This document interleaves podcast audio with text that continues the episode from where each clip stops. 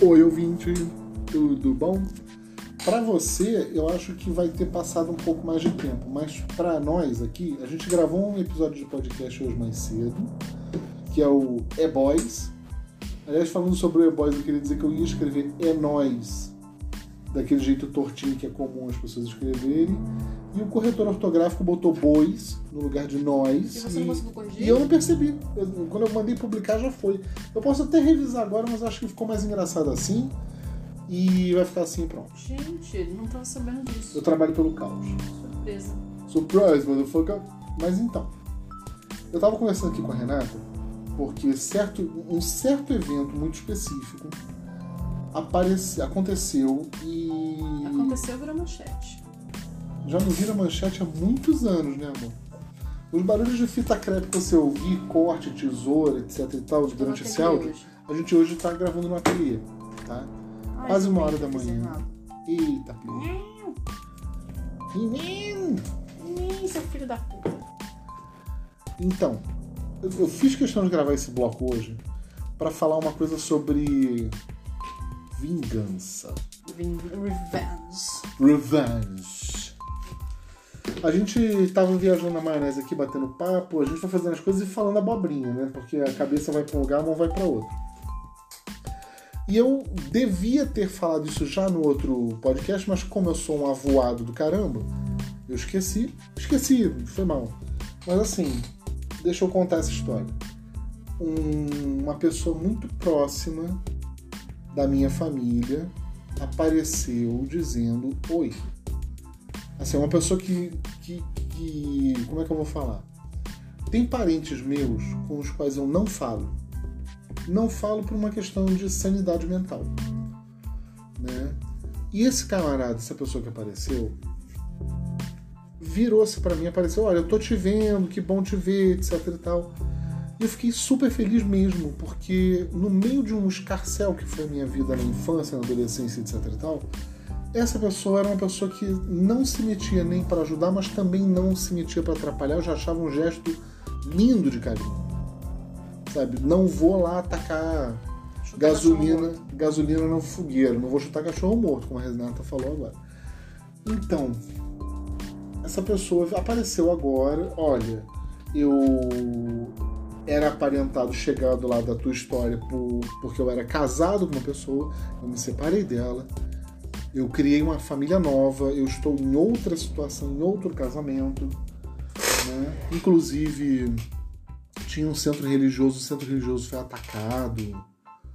Porque aqui no Brasil, né, a gente tem esse problema. Algumas pessoas acham que é sensato partir para violência com outros grupos e minorias e, e pessoas que aparentemente não vão reagir de volta, né?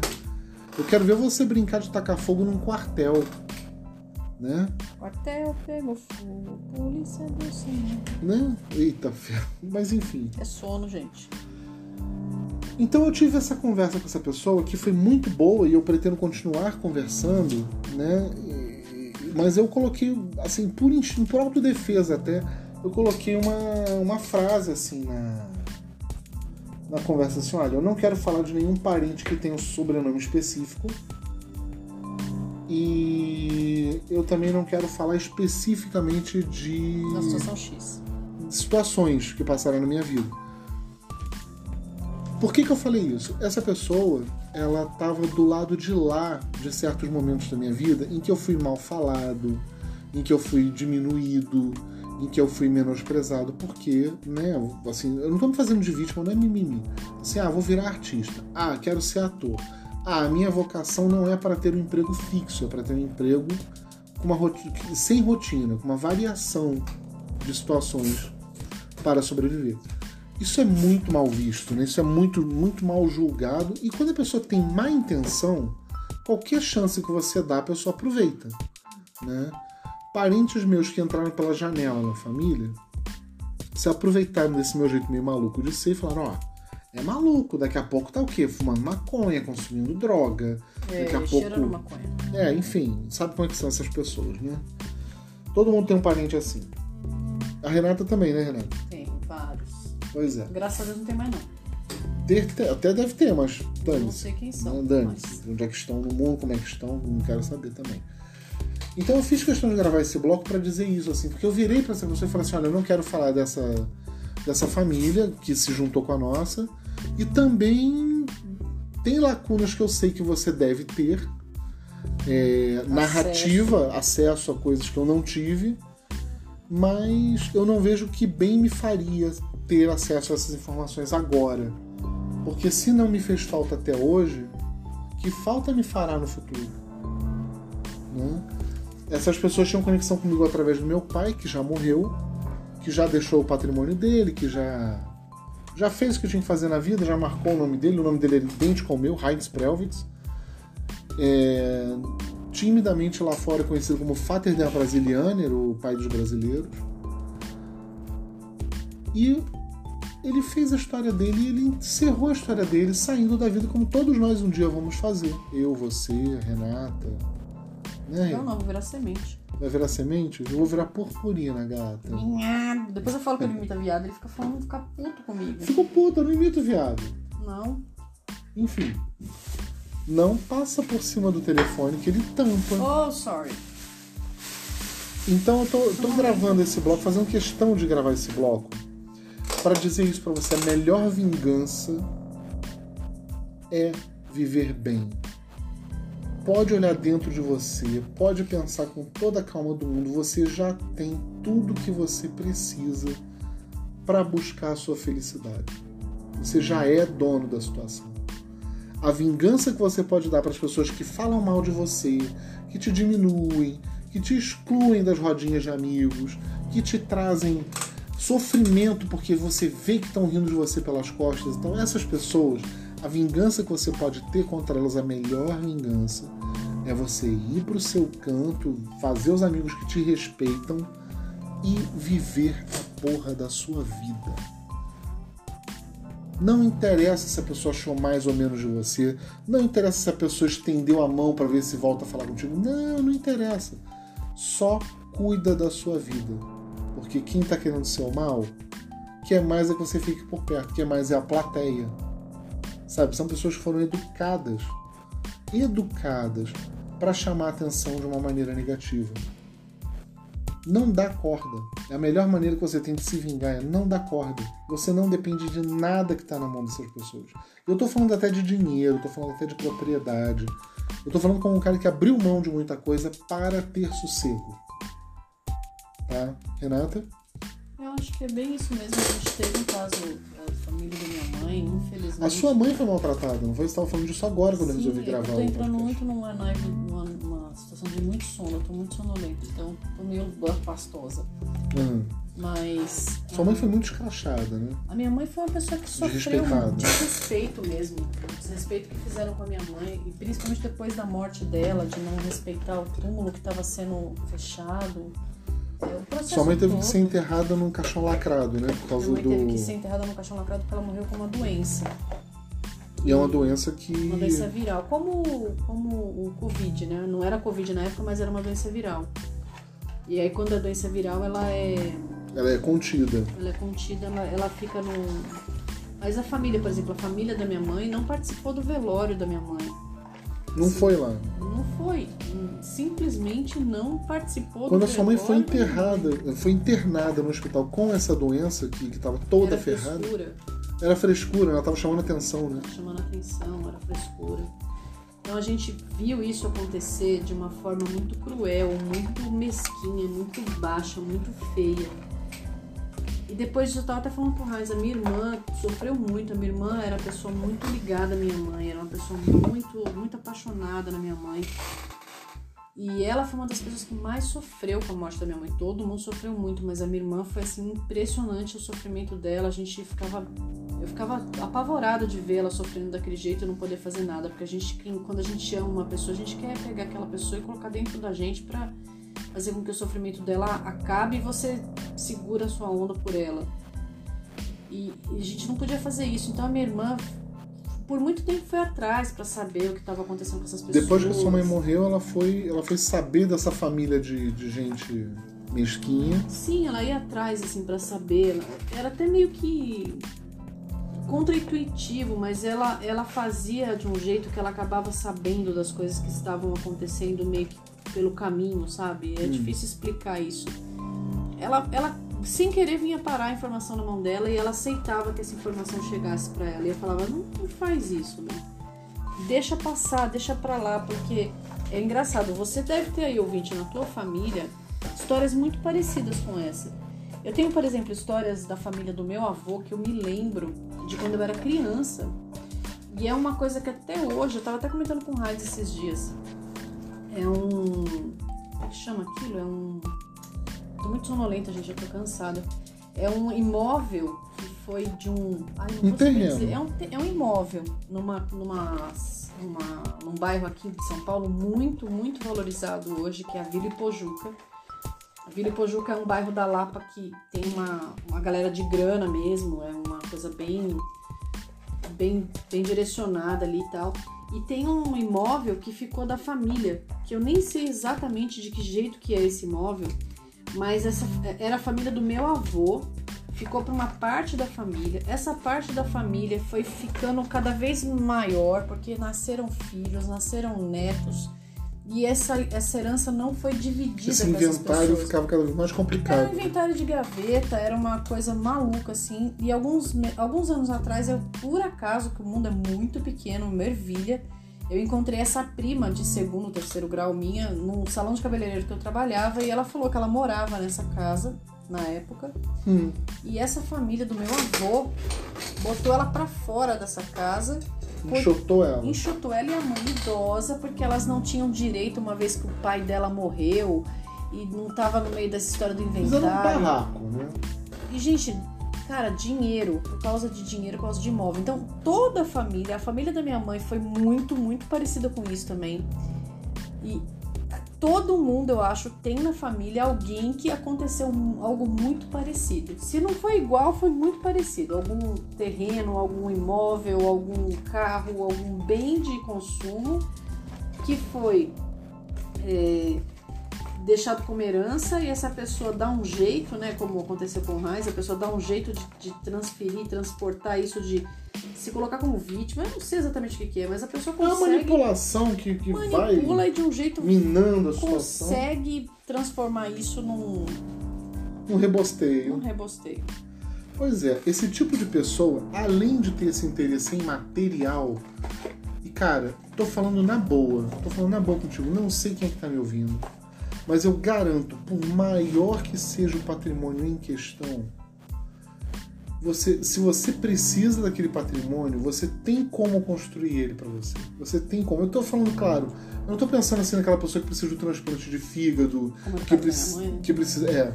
Que precisa de um tratamento de 9 milhões de dólares nos Estados Unidos, que se não morre daqui a um mês. As crianças Né? que têm passado por essa situação. É, tem aparecido bastante, né?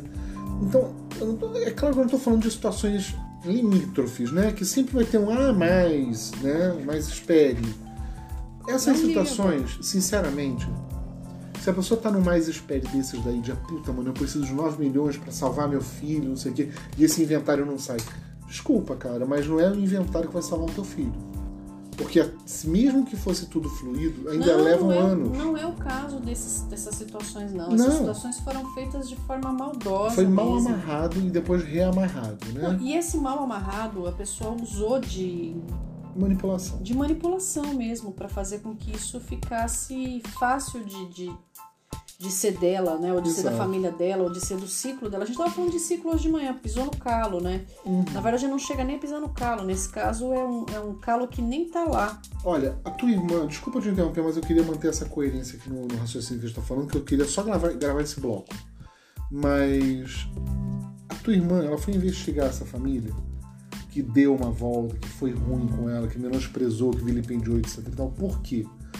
O que aconteceu com a sua irmã, dela ir atrás desse pessoal que vilipendiou sua mãe e tal, foi um sentimento de meio que de vingança, de, de, de sair por cima da situação.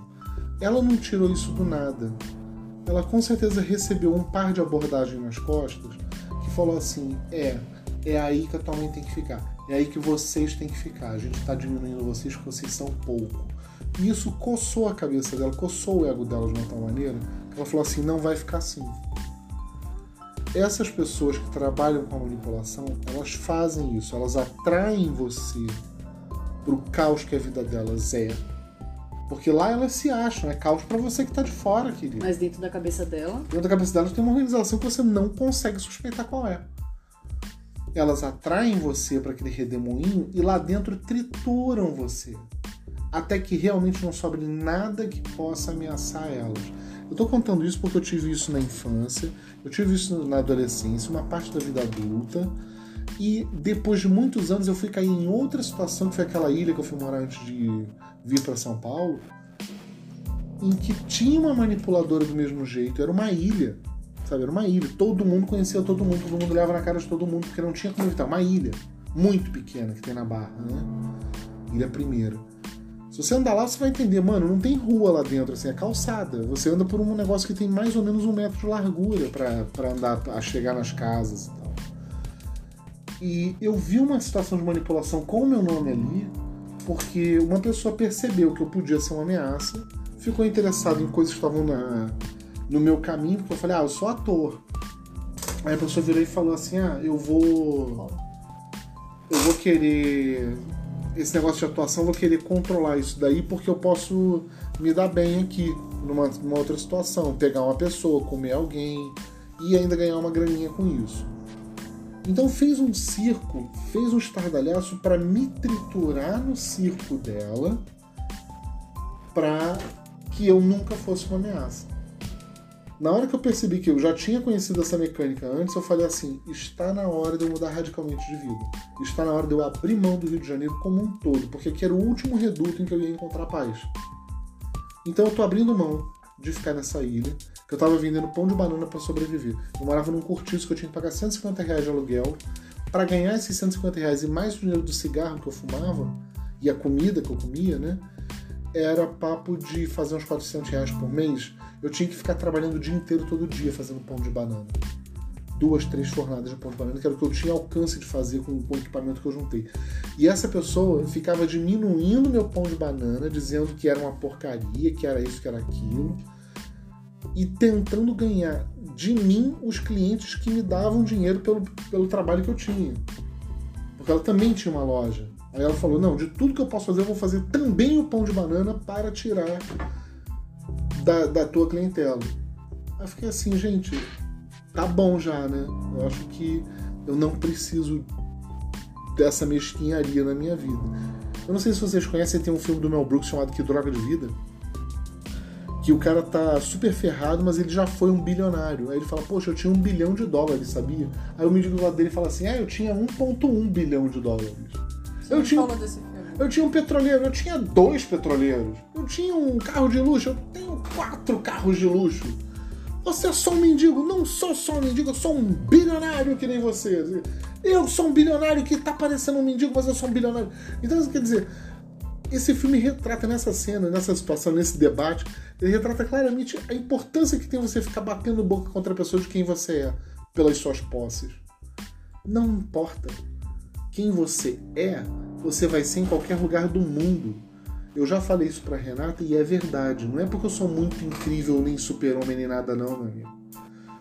Mas se me largarem no Japão, se eu não morrer de fome em dois dias, no terceiro dia eu já tô começando a fazer dinheiro de novo. Gente, eu acho que a gente morre de fome que não sabe falar a língua. Acho que nem isso. Eu vou dar um jeito de catar papel para reciclar. Eu vou Mímica. qualquer coisa. Qualquer coisa. Um jeito qualquer, alguma conexão eu vou ter para sobreviver. Eu me viro, eu sou ator, atorizagem. Eu sou de ação. Sabe, se eu tiver 10 reais no bolso, eu consigo sobreviver. Então, não perde o raciocínio, que eu já não tô raciocinando. Não, mas eu tô dizendo o seguinte: ninguém pode me tirar isso. A vida pode acabar no meu corpo. Eu posso sofrer um acidente e ficar incapacitado. Posso. Eu posso ter uma doença que eu não sei. Posso. Não vou ficar fantasiando sobre isso, mas, cara, enquanto eu for essa pessoa que sabe ficar de pé, que tem as duas mãos, os dois braços, os dois pés, e esse cérebro, desculpa, pode vir um exército de mesquinhos, um exército de maledicentes, que eles vão vir e vão passar sem me tirar nada que me importa. Porque quem me conhece sabe como é que eu sou. Quem me conhece vai continuar me conhecendo, vai continuar me respeitando, porque eu sou eu. Eu não sou um carro, eu não sou uma casa, eu não sou um tubo de pasta de dente. Eu sou eu. O resto se aglutina em volta de mim, ou não. Conforme, como é que é? Não te demores, né? Onde não. Ah, não vou lembrar. Não. Mas enfim. Gravei esse, esse, esse pedaço que já tá enorme, porque eu me lembrei de falar disso. Vingança é você ser capaz de cuidar de si. Não se esquece disso. E às vezes a curiosidade não. Não, não, não. Esse tipo de trilha de, de, de migalha que a sua irmã caiu, era isso que eu tava falando, né? Que ela foi lá investigar e pelo caminho ela foi pegando informações e as pessoas acabavam jogando para ela. Isso é uma trilha de migalha. O intuito dessa trilha de migalha é levar para casa feita de doce no meio da floresta. Sabe quem mora dentro da casa feita de doce no meio da floresta? A bruxa. A bruxa que come criança idiota. É isso que tem lá. Você não precisa da bruxa. Você não precisa da casa de doce. E a. Renata matou mais um mosquito. A gente tá com uma nuvem de mosquitos aqui no Jaraguá, gente. Vocês não acreditam. É isso que eu queria falar, Rê.